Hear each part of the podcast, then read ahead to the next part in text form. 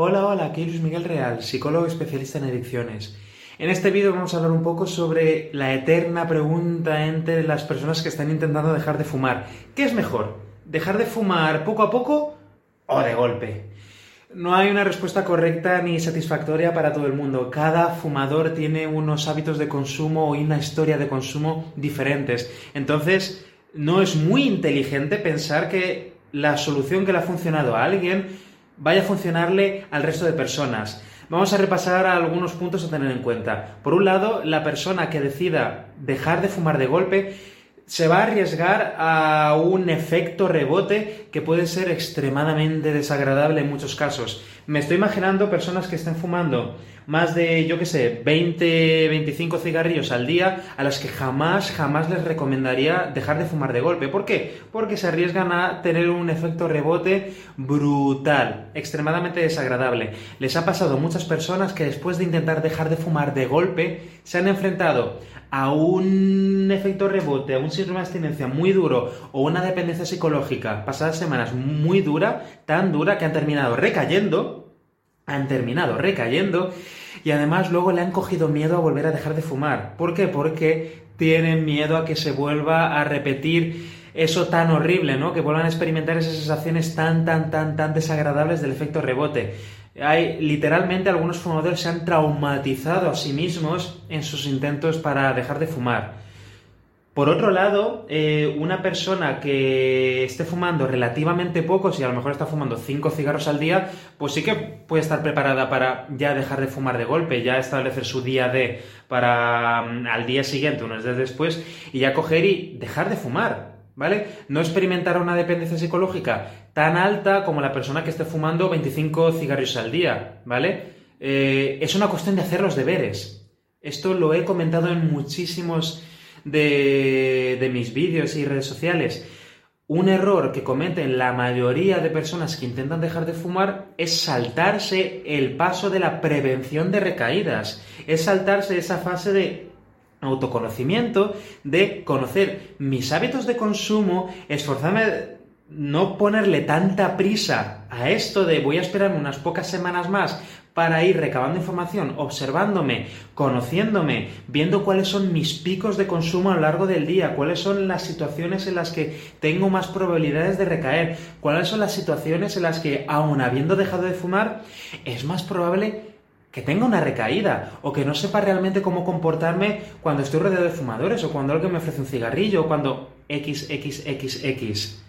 Cuando una persona se salta esa fase de conocer, familiarizarse eh, con sus excusas, sus justificaciones, las sensaciones desagradables de la ansiedad, del síndrome de abstinencia, pues pasa lo que pasa, que hay efecto rebote y luego tiene una recaída y vuelven a fumar.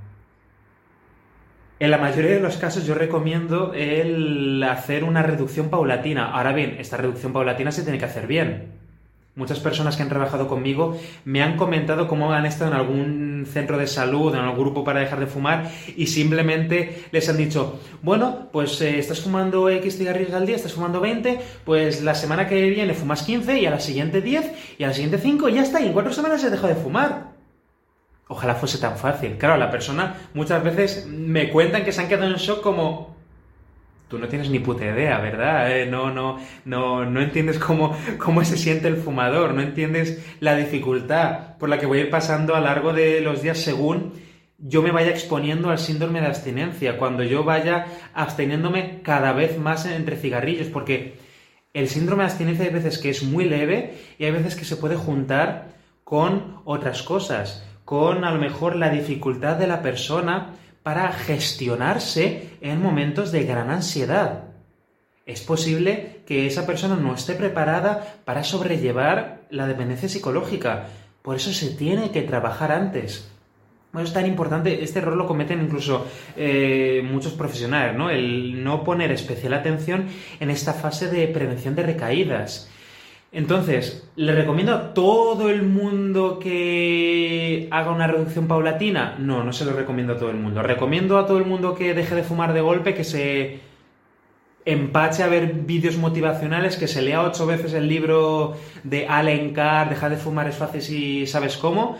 Pues no, tampoco recomiendo a todo el mundo que deje de fumar de golpe. Es más, lo recomiendo en general menos, ¿eh? en casos muy contados, en casos en que la persona haya tenido esa preparación psicológica, esa preparación psicológica que en muchos casos pues es vital, no solamente para dejar de fumar unos días o unas semanas.